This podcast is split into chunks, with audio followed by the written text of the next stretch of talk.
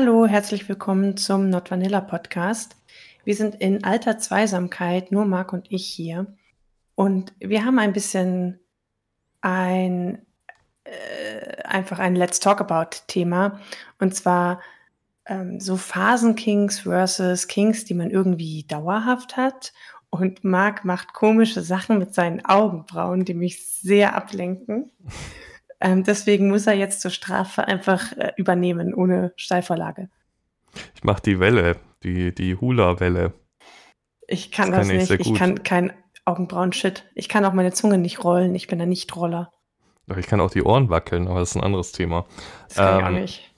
Ja, übrigens bei, bei diesem Thema, als du es vorgetragen hast, ich finde es interessant, aber irgendwie so ganz tief hinten im Kopf klingelt da was, dass wir da zumindest nicht in einer extra Folge drüber geredet haben, außer ich täusche mich jetzt krass, aber wir haben schon mal irgendwann mhm. so ein bisschen drüber geredet. Genau, wir hatten das mal so ein bisschen angesprochen. Ich glaube, gerade zu zum Beispiel im Rayplay, in der Rayplay-Folge, so dass irgendwie Rayplay irgendwie immer geht. Oder alles so ein ja. bisschen angeraped ist. Aber manche Kings auch vielleicht phasenweise eher kommen oder manche Fetische eher phasenweise auftauchen, aber so richtig wirklich das detailliert besprochen haben wir noch nicht.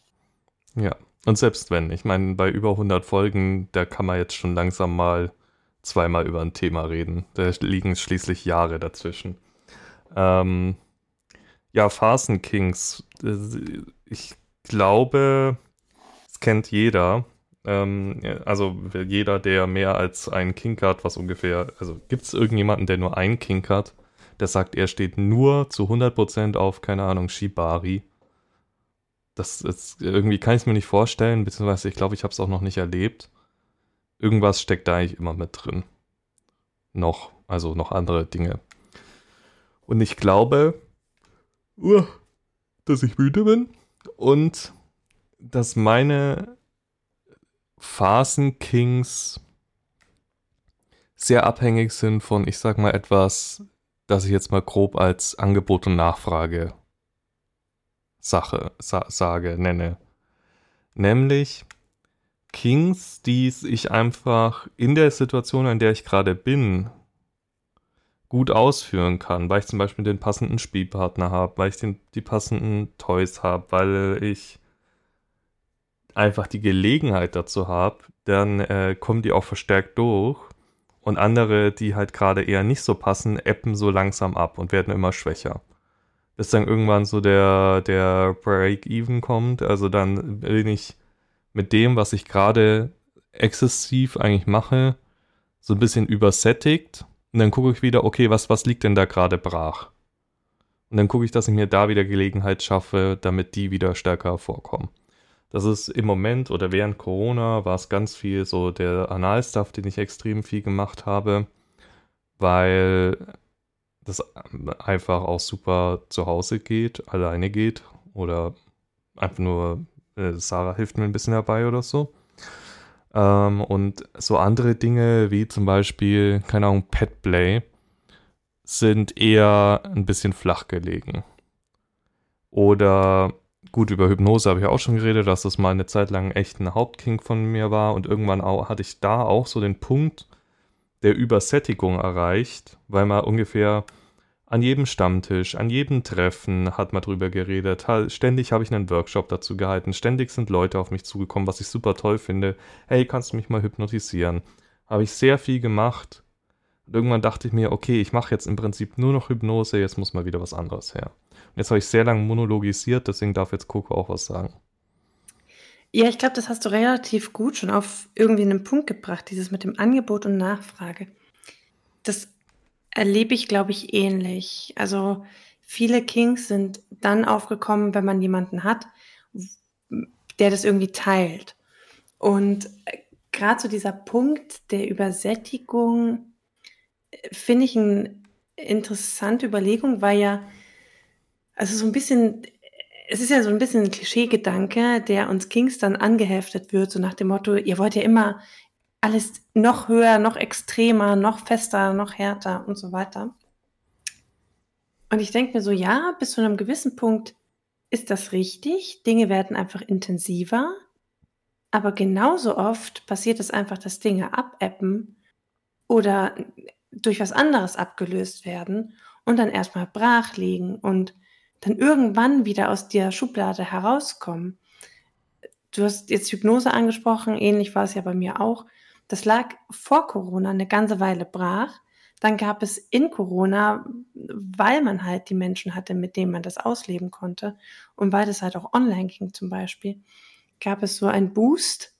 Und jetzt liegt das wieder komplett brach. Jetzt mache ich damit eigentlich gar nichts mehr und habe auch nicht mehr die Interesse daran. Jedenfalls gerade akut. Ich würde jetzt trotzdem nicht sagen, dass ich mein Kink an Hypnose zum Beispiel komplett verloren habe. Ich finde das schon auch noch immer interessant, aber ich bin jetzt nicht aktiv dahinter, das ausleben zu wollen. Mhm. Ja, bei mir ist es gerade, Hypnose kommt gerade wieder so ein bisschen mehr durch tatsächlich. Also es fängt gerade wieder an, stärker zu werden. Nicht aber äh, als getrennte Einheit sozusagen, also nur Hypnose, sondern in Verbindung mit was anderem, was ich, wo ich schon lange eine Idee im Kopf habe. Nämlich so, mh, mm, ja, nicht Religious Play, aber so Kult-Rollenspiele, kann man mhm. sagen. Kinky Kult-Rollenspiele. Und da ich bin gerade, ich bin im Kopf im Prinzip schon die ganze Zeit am überlegen, weil ich glaube, das kann man extrem gut miteinander verbinden und ich habe da ein paar extrem coole Ideen, die ich gerne mal umsetzen wollen würde. Das ist nur so, da fehlt auch momentan einfach die, die Leute dazu, die da mitmachen, die auch passend sind, weil du brauchst schon eine, für das, was ich plane, sollten mindestens zwei bis drei hochsuggestible Menschen dabei sein, weil das ist ja nicht immer einfach zu finden. Ich melde mich freiwillig als Tribut. ja, gut, da haben wir schon mal einen. Ähm, nee, und das. Mir ist noch eine Sache eingefallen, die, die wird bei dir wahrscheinlich eher weniger durchkommen. Ähm, aber die ist bei mir momentan auch ein großer Faktor, was die Auswahl meiner äh, aktiven Kings angeht. Ähm, nämlich meine momentane Rolle, die ich einnehmen möchte. Ich habe es ja schon vor zig Folgen gesagt, dass ich momentan in so einer Sub-Phase bin. Und ich bin auch nicht nur in einer Sub-Phase momentan, sondern ich bin in so einer Trotz-Sub-Phase, kann man sagen. Das, äh, pass auf, ich erkläre es dir. Nämlich, ich habe als ich angefangen habe mit BDSM, habe ich gedacht, okay, du bist nur Sub. Dann habe ich irgendwann gedacht, okay, probierst mal Dom-Seite aus, weil erstens mal ist es verdammt schwierig, als Sub einen passenden Spielpartner zu finden und zweitens mal irgendwie hast du ja doch Interesse in die Dom-Richtung. Aber die war nie so stark ausgeprägt wie die Sub-Richtung und momentan bin ich in so einer Phase, dass ich mir denke, okay, nee, ich möchte jetzt nicht Dom sein, ich möchte jetzt Sub sein. Also scheiß auf alles, was Dom-Richtung geht, ich mache jetzt Sub-Dinge. Also liegt gerade im Prinzip alles, wofür ich dominant sein müsste, komplett brach. Hm. Gut, da kann ich jetzt nicht mitreden, weil Switch-Neigungen habe ich quasi gar nicht. Ähm, aber ich habe auch schon von Switchern gehört, die phasenweise nur eine Seite interessant finden und die andere sogar fast äh, vergessen. Und oder halt einfach Phasen haben, wo sie sagen, sie haben halt gerade nur einen Partner, mit dem sie dominant sein können. Und weil sie ja beide Seiten erfüllend finden, fehlt ihnen nichts, wenn sie die andere Seite nicht ausleben. Aber wenn sie dazu kämen, sie auszuleben, würde sie jetzt auch nicht stören, so nach dem Motto. Also sie sehen da nicht so die Notwendigkeit. Oder aber einfach abhängig von Stimmung. Ähm, ich kenne Leute, die werden wenn sie Stress haben, eher tendieren eher dazu, Dom oder Sub zu werden. Also manche sagen, wenn sie stressig, eine stressige Zeit haben, dann können sie sich nicht so gut fallen lassen. Und andere sagen irgendwie, sie brauchen dann genau das. Also sie, sie wollen dann genau ähm, eher devot sein. Und gut, das kann ich jetzt alles eben nur theoretisch irgendwie mal in den Raum stellen, weil ich selbst das halt nicht habe. Aber ich habe schon auch Phasen, wo ich sage, da brauche ich mehr Dominanz von außen. Also da, da sehne ich mich nach mehr oder da bin ich, möchte ich devoter sein und möchte mehr Service geben und so weiter. oder stehe mehr auf Erniedrigung. Und das ist auch so ein bisschen stimmungsabhängig. Ja, ich weiß nicht mal, ob das, äh, ob das wirklich mit, also klar, es hängt schon teilweise mit einer Stimmung zusammen bei mir. Aber es ist auch so, ich ähm, habe halt viele auch in die Dom-Richtung gemacht, weil das, wie gesagt, es macht mir auch Spaß, aber es ist schlichtweg auch als Mann einfacher, dafür Spielpartner zu finden. Und ich, das, da beißt halt die Maus keinen Faden ab. Das ist die Realität, in der wir leben. Ähm, und ich bin halt jetzt gerade so, ich habe das Gefühl, die Subseite, die eigentlich ja meine Hauptseite ist, also die, die, die stärkere Switch-Seite bei mir ist, dass die immer so ein bisschen vernachlässigt ist. Und äh, ich deswegen mir gerade, ich auch aktiv, also äh, ich, selbst wenn sich mir die Gelegenheit bieten würde, ich es aktiv vermeide, die Dom-Seite anzunehmen, weil ich mir denke, nee, ich, ich tue mir das jetzt selber an, dass ich, äh, dass ich jetzt auf Sub gehe. Ähm, obwohl es vielleicht anders einfacher wäre. Das, das, klingt vielleicht doof und ist schwierig zu verstehen von außen, aber ich bin jetzt auch schon seit, was, äh, es sind jetzt mehr als zehn Jahre mittlerweile, es sind schon elf, ich weiß es gar nicht mehr, in der Szene. Und irgendwann möchte ich mal wieder so im Prinzip eine Spielpartnerschaft, wie ich es ganz am Anfang mal hatte. Mit Ayu. Ayu kennt ihr, war auch schon hier. Du leidest halt einfach gerne als Sub. Ja, ja, sozusagen. Da, da fällt mir übrigens noch was Lustiges ein, zum, was wir mal auf dem Themenabend geredet hatten. Da haben wir nämlich auch irgendwie über was Online-Dating, wo wir drüber gesprochen haben. Und dass das eh allgemein eine schwierige Sache ist, Online-Dating. Und ähm, da habe ich auch irgendwie erzählt, ähm, dass ich ja im Prinzip auch konstant immer auf der Suche nach neuen Leuten bin, Leuten, mit denen man sich befreunden kann, mit denen man sich austauschen kann, mit denen man vielleicht auch spielen kann ob das jetzt eine einmalige Sache ist oder eine längerfristige Spielbeziehung, äh, ist erstmal wurscht. Und dass das halt, dass das halt auch schwierig ist. Und da wurde so reingeworfen von den Teilnehmern, was, bei dir ist schwierig, der Podcast Mark, den jeder kennt. Meinte ich, ja, weil ich kann ja auch nicht hingehen und sagen, hey, ich bin der Mark, ich mache den Podcast hier, bist du Groupie? Dann heb mal das Shirt an und zeig mir deine Titten. Weil das, so einfach ist es halt nicht. Oh Gott, das wäre so creepy. Ja. Da sind wir so ein bisschen wieder bei Status, gell? Ja, schon. Mhm. Aber das, das täuscht oft, nur weil ich, wir haben in der Statusfolge drüber geredet, nur weil ich vielleicht einen gefühlt höheren Status habe in der Szene, weil ich was mache, aber auch mit sehr viel Öffentlichkeit, ähm, ändert das nichts an meinem Dating-Verhalten zum Beispiel oder an den Chancen im Dating, sage ich mal. Vielleicht auch, weil ich ein Idiot bin, was Flirten angeht. Das könnte auch sein. Das ist auch wahr. Ja. das bestreite ich gar nicht. Ich erinnere mich da an Geschichten eures Kennenlernens mit dir und Sarah, wo Sarah mit dir schlafen wollte und du wolltest schlafen. Ja, ich wollte halt schlafen, schlafen und Sarah wollte mit mir ins Bett. Aber das ist die richtige Methode, anders funktioniert es nicht, wenn man nicht den Vorschlaghammer nimmt. Aber naja, wir kommen ab vom Thema. Ja, ähm, kleine Anekdoten am Rande. Marc, was sind deine Forever Favorites? Ich glaube aber schon, dass so Anal-Stuff schon so ein Ding ist, was irgendwie schon immer deins war, oder? Nicht, nicht in, nein, also ja, aber nein. Ähm, es war schon auch phasenweise. Also ich hatte ganz am Anfang, als ich damit angefangen habe, mit Anal schon experimentiert, habe Anal-Sachen gemacht, fand die damals schon spannend, habe es dann wieder sehr lange liegen lassen hab dann irgendwann wieder so ein bisschen angefangen in die Richtung äh, mit Strap-on äh, was machen gehen, mit kleinen Plugs machen. Also damals waren es wirklich noch winzige Toys und die waren auch vollkommen ausreichend. Ähm, und erst irg irgendwann, ja, das müsste so Anfang Corona gewesen sein, oder ein bisschen davor schon, wo dann so die Phase war, okay, ich will jetzt wieder mehr mit Anal machen. Was kann man denn noch mit Anal machen?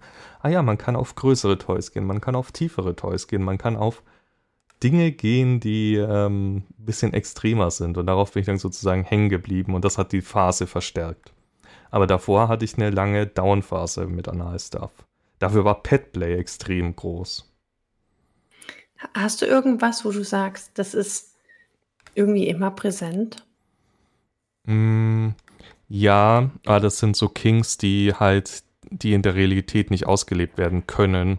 So, So, die Trans Transformation. genau, Transformation. Hm. Da ist es relativ leicht zu erklären, warum die immer noch, also konstant aktuell sind. Einfach weil, wenn du sie sozusagen nie die, die abbaust, also auslebst, dann sind sie halt konstant da. Das ist nicht schlimm, das ist, ähm, also nicht, dass ich da irgendwie Leidensdruck hätte oder so, aber ich merke schon, dass das im Prinzip beim Masturbieren zum Beispiel ein Dauerthema ist. Wohingegen andere Sachen fluktuieren. Hast du auch so diesen einen Gedanken oder auch eine Anzahl X von immer wiederkehrenden Gedanken, die aber irgendwie sich alle ähneln oder immer wieder wiederkehrend sind, zu denen du dann schlussendlich kommst? Also ich kenne das von mir so, dass ich schon in den Fantasien, zu denen ich masturbiere, variiere, aber endgültig die Schwelle überschreiten sozusagen, tue ich dann meistens immer mit derselben Handvoll Gedanken. Nee, das ist tatsächlich auch von dem Kink abhängig, der gerade am aktuellsten ist. Also klar, Transformation geht immer, wie schon gesagt, er ist auch konstant da, aber ich kann in Phasen, in denen ich vor allem auf Hypnose gestanden bin, habe ich viel zu so Hypnose, äh, Hentais, wie gesagt, ich gucke relativ wenig Pornos, äh, masturbiert. Dann in jetzt Phasen mit Anal masturbiere ich viel zu so äh, XXL Anal-Stuff. Ähm, und komme dann dazu. Und ähm, also es ist schon, dass das aktuelle Thema nimmt auch schon den höchsten Stellenwert eigentlich ein. Hm, das ist interessant. Ich glaube, bei mir ist tatsächlich relativ simpel. Das, was immer geht, ist, wir hatten es ja schon mal erwähnt, Rayplay. Und das geht auch bei in Anführungszeichen normalem Sex. Also man hat ja nicht immer nur Sessions, man hat ja auch teilweise, ich sage es mal, nur Sex, ähm, ohne riesiges Vorspiel mit Session und Schlagen und Fesseln und keine Ahnung was.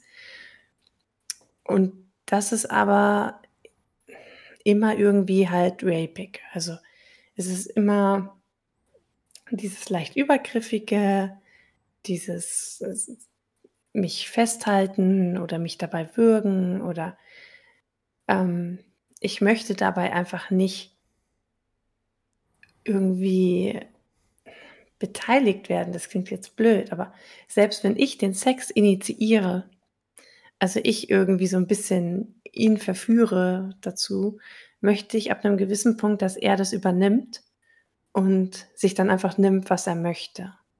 Und das ist was, ich, ich kann tatsächlich einfach nicht mehr ohne. Also das ist so der kleinste, der kleinste gemeinsame Nenner, den ich immer brauche, um überhaupt sagen zu können, der Sex war ansatzweise gut. Also ich glaube, so diesen wirklich Sex ohne die Assoziation von Gewalt oder Übergriffigkeit könnte ich einfach gar nicht mehr als, als befriedigend wahrnehmen. Das, das ist dann dein Dauerbrenner sozusagen. Ja, so diese, bei mir sind das eher tatsächlich sehr abstrakte Gedanken, die dann immer gehen. Es ist zum Beispiel der, diese Machtlosigkeit zu fühlen oder diese Hilflosigkeit zu fühlen. Das ist jetzt weniger so ein spezieller Kink oder so, sondern eher eine Idee von Mindset, die immer geht. Mhm. Also kombinierst du praktisch diese Fantasie dann mit anderen. Wenn du zum Beispiel, nehmen einfach das Beispiel Masturbieren, weil du da am ehesten von äußeren Einflüssen befreit bist. Mhm. Wenn ich masturbiere, ist es zum Beispiel oft so, dass ich, was zum Beispiel einer der, der Gedanken ist, den ich häufig masturbiere, ist so dieser Haremsgedanke. So dieses, man wird einfach sozusagen bestellt für das Vergnügen für jemanden und ja, kann dann gar nicht so dagegen was tun. Das ist so ein, also relativ simpel eigentlich. Ich überlege gerade, was so konkrete Praktiken sind tatsächlich, die irgendwie immer gehen. Ich glaube, es ist Würgen. Und ähm, ich hatte ja jetzt neulich wieder so ein bisschen eine Krankheitsphase. Ich weiß gar nicht, ob wir darüber im Podcast geredet haben. Auf jeden Fall war mein Hals auch ziemlich entzündet. Und ähm, wir hatten davor recht intensiv ähm, Würgespiele auch gemacht und immer mal wieder zwischendurch, so die Hand am Hals, um, um Macht zu zeigen und so. Und das finde ich total heiß. Aber ich habe gemerkt, dass das auf Dauer halt tatsächlich irgendwie so ein bisschen den Hals wund macht. Und dass es gar nicht so oft geht, wie ich das gerne hätte. Und das war ein bisschen schade. und jetzt haben wir das wieder ein bisschen runtergefahren, aber beim Sex ist es immer noch ein, Dauerbrenner sozusagen. Und das ist ja einfach was, was einen instant in so ein Mindset reinwirft. Und dann bin ich einfach irgendwie in meiner Welt und dann geht das. Mhm. Das. Ich frage mich gerade, wie das wohl bei anderen Leuten ist. Bestimmt auch so, oder? Ich kann mir nicht vorstellen, dass wir zufällig die zwei sind, bei denen das mit dem Zyklischen so ist. Nee, ich habe das schon von sehr, sehr vielen anderen gehört, dass das mal das eine, mal das andere interessanter ist, dass es auch ganz stark abhängig ist vom Partner eben und äh, dass es, also dieses rapige Spielen, dieses rapige Sex ist tatsächlich, was ich jetzt so in meiner Blase mitbekommen habe, zumindest bei den weiblichen Subs auch ein recht beliebter Kink wohl. Mhm. Ja, weil äh, darüber haben wir ja auch schon mal geredet, dass, dass das bricht so dies, dieses Archaische runter auf sein, mhm. auf die mhm. Grundzüge, ähm, was ja oft hinter BDSM steht. Das, die Sache mit dem, es hängt vom Partner ab. Also da, das ist, glaube ich, ein ganz wichtiger Punkt, weil wenn ich so drüber nachdenke, wenn ich einen Partner habe, also keine Ahnung, ich kenne jemanden, ler lerne jemanden kennen, schreib, ja, hey, meine Kings sind die und die, worauf stehst du denn so? Ja, meine Kings sind auch die und die und da gibt's eine Überschneidung. Und dann ähm, ist man ja selber so, man tauscht sich aus, so, ja, das habe ich schon gemacht, das finde ich interessant, das würde ich gerne mal machen. Ähm, ah ja, derjenige hat das und das schon gemacht und ähm, ist in dem Aspekt von diesem speziellen Kink jetzt voll into it und dann stachelt man sich da so gegenseitig so ein bisschen an. Mhm. So ein gegenseitiges Hochhypen, was dann diesen Peak in dem Kink auslöst im Prinzip. Ja, genau. Und teilweise ist es auch so, dass man vielleicht Kinks entdeckt, die man jetzt selbst noch gar nicht so wirklich auf dem Schirm hatte. Und die man vielleicht dann auch nur, auch vielleicht gar nicht teilt mit einem Partner. Aber es gefällt einem, dass es dem anderen gefällt. Mhm. Ja. Also äh, bei, bei meinem Partner ist es so, dass ich, dass, dass er einen, einen Latex-Fetisch hat und ich halt sage, ja, okay, ich finde es schon schön, das anzusehen. Also es gibt schöne Sachen, rein ästhetisch und in die Fashion-Richtung. Und ich hatte dann auch mal was an und ähm, ich, man hat ziemlich stark gemerkt, dass es ihm sehr gefallen hat und so. Und für mich war es halt schon, also ich fand mich schön in der Kleidung, ich fand das auch interessant, aber es war jetzt nicht so ein, wow, das ist mein Kindgefühl. Aber dadurch, dass er das so schön fand, fand ich es schön, es zu tragen, weil ich ihm dadurch was geben konnte. Und dann muss es ja gar nicht so der Kink sein jetzt von einem selbst, sondern einfach, dann ist ja das, was einem verbindet, ist ja die Freude des jeweils anderen. Ja. Und weißt du? Ja, erzähl ruhig. Also ich sage jetzt nicht, dass man jeden Kink, den der Partner hat, den man selbst nicht hat, immer machen sollte oder muss, nur um dem anderen das zu geben, was er braucht aber ich sage jetzt mal, das ist etwas, was mir, was, was, was ich nicht als unangenehm empfinde und was er als schön empfindet. Und dann, dann kann ich das tun. Wenn es jetzt was wäre, wo ich sage, nee, das ist einfach für mich ein Tabu oder eine Grenze, dann ist das natürlich was anderes. Dann sollte man auch nicht nur für den Partner das jetzt irgendwie machen, um dem zu gefallen, ja. Also jetzt hier nicht falsch verstehen. Aber kenne das von relativ vielen, die sagen, derjenige ist mehr so, der hat den Schwerpunkt mehr in die Richtung und der aber mehr in die Richtung und dann macht man halt mal, mal das und mal das. Und es ist irgendwie für beide trotzdem schön. Ja, ich sag mal, das wäre das wäre ja, oder ist ja das Optimum, weil du wirst nie einen Partner finden, der zu 100% deine Kings teilt. Also das, das ist eine schöne Traumvorstellung, das wird in der Realität aber nicht passieren.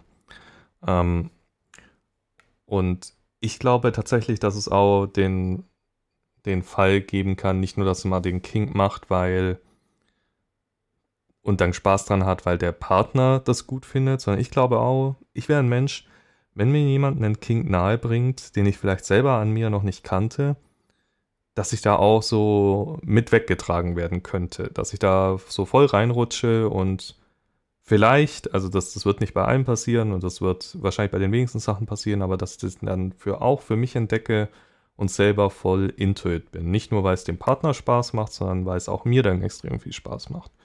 Kann ich mir vorstellen. Und das aber nur, weil der Partner da den Enthusiasmus gezeigt hat, mich draufzubringen, zum Beispiel. Ja, genau. Also ich glaube, so eine Art Begeisterungsfähigkeit ist auch irgendwie wichtig. Also das sagt ja auch irgendwie aus, dass man offen ist für Neues. Und ähm, das ist jetzt leider so ein bisschen so dieses Klischee von den M-Subs. So M-Subs über 50. Ähm, ich glaube, jedes weibliche Wesen, was irgendwie im, im kinky Internet unterwegs ist, hat diese Art von Mensch schon mal getroffen, zumindest in ihrem Postfach. Egal ob Sub oder Dom übrigens. Und äh, das tut mir jetzt leid, das irgendwie so klischeehaft darstellen zu müssen, aber das ist irgendwie, läuft es immer gleich ab. Es ist immer so dieser eine ganz spezielle Kink und es muss auf die und die Weise ausgeführt werden und es ist super festgefahren und man möchte eigentlich genau dieses und jenes Drehbuch haben. Und wehe, wenn nicht, dann ist ganz, ganz böse. Und irgendwie finde ich das, es ist zwar vollkommen in Ordnung, da seine Favorite Kings zu haben und zu sagen, hey, ich möchte diese und diese Erfahrung mal machen. Aber ich finde das schwierig, wenn man so unglaublich festgefahren ist, in dem, was passieren kann. Also zwischen, ja, das sind meine Favorite Kings und das sind meine Tabus und das möchte ich gern ausprobieren und das eher nicht oder das möchte ich jetzt gerade mal in, der, in dem Moment priorisiert erleben. Das lässt ja auch dem anderen Partner mehr Spielraum übrig. Und dann wird zumindest für mich die ganze Sache noch aufregender, weil ich nicht genau weiß, was passiert jetzt. Wenn ich vorher genau sage, du machst erstens das, zweitens das, drittens das und als letztes machst du das, dann fehlt für mich dieser, dieser ganz wichtige Aspekt von ausgeliefert sein, weil ich ja selber bestimmt habe, was jetzt, also ich kann die Uhr danach stellen, wann was passiert. Und das nimmt mir den Hauptreiz an der ganzen Sache, der ja eben ist Hilflosigkeit und, und Ausgeliefertheit. Und das sind zwar alles nur sehr abstrakte Gefühle, aber das ist ja das, worum es irgendwie uns geht. Nicht um Praktiken, sondern um Settings gedanklich zu durchleben. Ja, ich sage mal so, wenn du schon mit einem Drehbuch zu jemandem hinkommst, den du überhaupt nicht kennst und genau dieses Drehbuch abgefahren haben möchtest, um einen Kink zu befriedigen, den nur du hast, dann suchst du nicht einen Spielpartner, sondern du suchst eine Domina. Ja weil eine Domina macht genau das. Du sagst ihr, was du möchtest, du bezahlst sie und sie liefert dir exakt das, was du möchtest. Weil eine Domina, klar, im besten Fall steht sie auch da drauf, aber sie muss nicht darauf stehen. Sie kriegt Geld dafür, dass er das mit dir macht. Ein es gibt Partner, übrigens auch devote, ähm, also quasi der devote Part, der das für, für ähm, finanzielle Interessen ja, genau. macht. Also sagen nicht wir vielleicht, Domina, aber es geht auch in die andere Richtung. Sagen wir vielleicht allgemeiner Sexworker. Ja. Ähm, da, also dann musst du halt zu einem Sexworker gehen und dir genau das liefern lassen, was du möchtest, weil ein Partner, den du findest, dem du kein Geld zahlst, hat halt seine eigenen Interessen, möchte vielleicht nicht nur einmal mit dir genau das durchgehen, was du möchtest, sondern hat, bringt seine eigenen Ideen ein, seine eigenen Kings, möchte dich als Menschen kennenlernen und nicht nur deinen einen King da befriedigen. Ja. Mir ist übrigens noch eine Sache eingefallen, die ein bisschen beeinflussen kann, wann welcher King aktuell ist bei mir. Das bezieht sich jetzt nur auf einen, nämlich auf die Feminisierungsgeschichte. Aber wenn ich so drüber nachdenke, ist der zum Beispiel abhängig von meiner körperlichen Verfassung. So, was ich damit meine, ist eine ganz einfache Sache. Ich habe von mir selber ein Bild im Kopf, welches Ziel ich bei Feminisierung erreichen möchte. Das habe ich in den Feminisierungsfolgen schon mal erzählt, dass ich da auch relativ kritisch bei mir selber bin. Und je weiter sich mein momentaner Körper von diesem Ziel entfernt, desto weniger habe ich Lust auf diesen Kink. Das merke ich jetzt gerade, weil während Corona war man doch ein bisschen bequemer, war man viel zu Hause, hat man vielleicht sich nicht so viel bewegt wie sonst und ich habe ein bisschen wieder zugenommen. Und das entfernt mich aber von dem Bild, das ich in meiner Fantasie im Kopf von mir bei Sachen Feminisierung habe, wodurch ich weniger Lust drauf habe, diesen Fetisch auszuleben. Das ist interessant. Und dazu fällt mir gerade ein, dass ich auch schon von ganz vielen ähm, äh, Frauen gehört habe, dass sie zyklusabhängige Kings haben oder zumindest zyklusabhängig anders auf Dinge reagieren. Zum Beispiel ähm, schmerzempfindlicher werden, je nachdem, wo sie gerade in ihrem Zyklus sind. Oder eben genau das, zum Beispiel, dass Erniedrigung vielleicht gerade ähm, eher ein Tabu wird, weil man gerade seine Tage hat und generell nicht mit seinem Körpergefühl gerade im Reinen ist. Das ist gar nicht so selten und tatsächlich ist es bei mir auch so, dass ich merke, dass meine Brüste zum Beispiel kurz vor meinen Tagen werden die sehr, sehr empfindlich. Also gerade die Nippel werden unglaublich empfindlich. Das, da reicht wirklich anfassen, also ich nicht, nicht drücken oder so, einfach nur berühren ist schmerzhaft. Von, von der Art Schmerz reden wir. Ich glaube, alle Frauen, die jetzt zuhören, können sich damit irgendwie relaten. Ähm, die wissen jetzt, wovon ich rede. Aber wenn dann jemand mit Nippelklemmen kommen würde, ich würde im Dreieck springen. Das geht einfach nicht. Das ist dann in dem Moment too much. Und es geht an anderen Tagen, wo das eben nicht so empfindlich ist, ist das natürlich bis zu einem gewissen Grad kein Problem für mich. Das ist dann buchstäblich ein zyklusabhängiger Kink. Ja, ein, ja.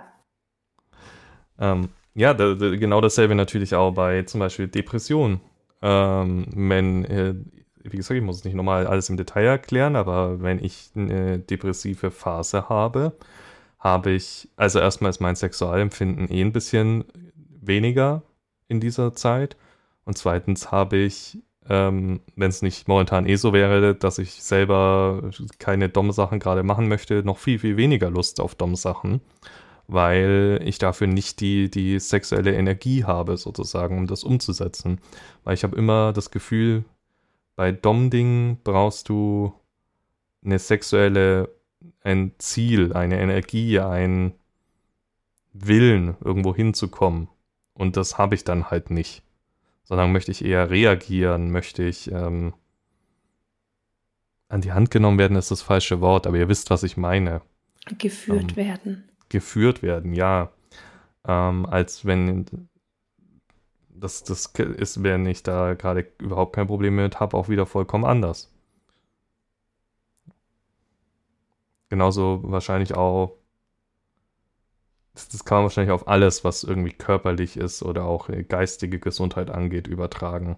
Das ist auch alles sehr ähm, die Kings beeinflusst. Es kann ja auch sich King einfach dadurch verändern, dass man vielleicht mal eine schlechte Erfahrung gemacht hat. Also wenn ich jetzt sage, ich hatte, ich stehe eigentlich voll auf Nadelspiele, aber ich habe halt ähm, äh, mal einen jemanden erwischt, der da irgendwie missgebaut hat und habe ähm, geblutet wie ein abgestochenes Schwein oder so, dann ist mir natürlich erstmal der Spaß an, an Nadelspielen vergangen. Ja, ähm, Wobei, da frage ich mich, wenn, also wenn du es dir dann so sehr verkrault hast, dass du diesen Kink überhaupt nicht mehr ausleben möchtest, ist es dann noch zyklisch? Das weiß ich nicht. Also wenn es so ist wie ich und meine Brie-Geschichte. Ich erzähle kurz meine Brie-Geschichte. Ich, ich lag mal im Krankenhaus wegen einer Lungenentzündung. Und ich lag da sehr viele Wochen. Und ich habe jeden Tag, da gibt es immer zum Abendessen so kleine, so eine kleine Packungen Brie, der Käse, ne, der Weichkäse. Und den habe ich jeden Abend gegessen und das war nie ein Problem. Und irgendwann habe ich mich eines Abends nach dem Abendessen übergeben müssen. Warum auch immer, wahrscheinlich hatte das nichts mit dem Essen zu tun, sondern eher wegen Krankheit oder Medikamenten. Auf jeden Fall konnte ich danach zwei, zwei äh, Jahre keinen Weichkäse mehr essen, insbesondere Brie. Mittlerweile gar kein Problem mehr. Ich esse Brie, ich esse sämtlichen anderen Weichkäse. Aber diese eine Aktion hat es mir erstmal verscherzt gehabt. Das ist dann wiedergekommen, aber es hat gedauert. Also wenn es so ist wie, wenn Kings so sind wie Brie, dann ist es zyklisch, würde ich sagen. Das ist ein schönes Zitat, das muss man nachher gleich aufschreiben. Wenn Kings so sind wie Brie, dann ist es zyklisch. Ähm, das, das ergibt überhaupt keinen Sinn, wenn du das außerhalb dieser Folge hörst. Außerhalb des Kontextes dieser Folge. Ja, also wahrscheinlich könnte man dann davon reden, dass es zyklisch ist. Dann ist es halt für eine Phase eine Zeit lang nicht mehr da und irgendwann kommt es wieder. Ja, kann man, glaube ich, mit reinnehmen da. Ich überlege gerade, aber ich glaube, mir fällt so jetzt gerade nichts mehr ein zu dem Thema, wenn ich ehrlich bin. Ich glaube, ich bin alles losgeworden, was ich wollte. Ich glaube auch. Und wahrscheinlich kommt man dann irgendwann in irgendeiner anderen Folge wieder drauf. Dann fällt einem noch der Kink ein, der irgendwie immer zyklisch da gewesen war. Und man das nicht erkannt hat. Ja. Ja, ist ja auch schwierig, immer alles im Blick zu haben. Aber hey, wenn ihr zyklische Kinks habt, schreibt uns gerne mal, welche das sind. Vielleicht gibt es ja auch eine Tendenz. Vielleicht gibt es Kings, die sind einfach bei vielen Leuten zyklisch oder abhängiger von äußeren Einflüssen als andere. Könnte ich mir durchaus vorstellen. Ich glaube, der Hauptpunkt, wann man welche Kings auslebt, ist tatsächlich irgendwie der Partner. Das ist so bei mir so der, der große, also da, wo sich wirklich viel verändert. Also ich meine jetzt ja, wenn meine Nippel ähm, empfindlich sind, dann geht es mal ein paar Tage eben nicht so mit ähm, Nippelklemmen oder whatever. Aber so richtig große Veränderungen gab es eigentlich immer nur, wenn man ähm, mit anderen Menschen gespielt hat, weil dann auf andere Punkte Wert gelegt wurde irgendwie. Ja. Ja. Na gut. Schreibt uns gerne mal eure Erfahrungen. Könnt ihr uns schicken über die Webseite, über die E-Mail-Adresse, über Social Media, über den Discord-Server. Überall, wenn ihr Nordvanilla eingibt, findet ihr was. Ähm, Marc. Ihr, ja? Wir brauchen einen Disclaimer. Esst kein Brie, wenn ihr krank seid. Ja, okay. Mit diesem Disclaimer kann ich leben heute. Okay. Sonst wird was zyklisch. Brie macht Dinge zyklisch. Ähm, ja, kommt gerne auf den Discord-Server. Es finden immer noch regelmäßig Themenabend statt und ihr könnt euch mit vielen anderen netten Leuten unterhalten über viele andere Themen. Und äh, liked uns gerne, kommentiert, folgt, was man auch immer auf den verschiedensten Plattformen, auf denen ihr uns gefunden habt, macht. Macht das. Das hilft alles. Genauso könnt ihr, wenn ihr den Not Vanilla Podcast unterstützen wollt, zum Beispiel in die, ähm, also spenden, um damit zum Beispiel ein neues Mikrofon für die Juliane zu finanzieren, damit endlich alle Mitglieder des Nordvanilla-Teams auch ein gescheites Mikrofon bekommen. Oder um Kosten zu decken, die ja monatlich immer anfallen mit dem Podcast. Jeder Cent hilft uns und wir freuen uns über jeden Cent, genauso über jeden nette Kommentar, über Lob, über Kritik, über alles. Also ran an die PCs, ran an die Tasten. Und dann würde ich sagen, hören wir uns beim nächsten Mal wieder. Bis dahin, ciao. Tschüss.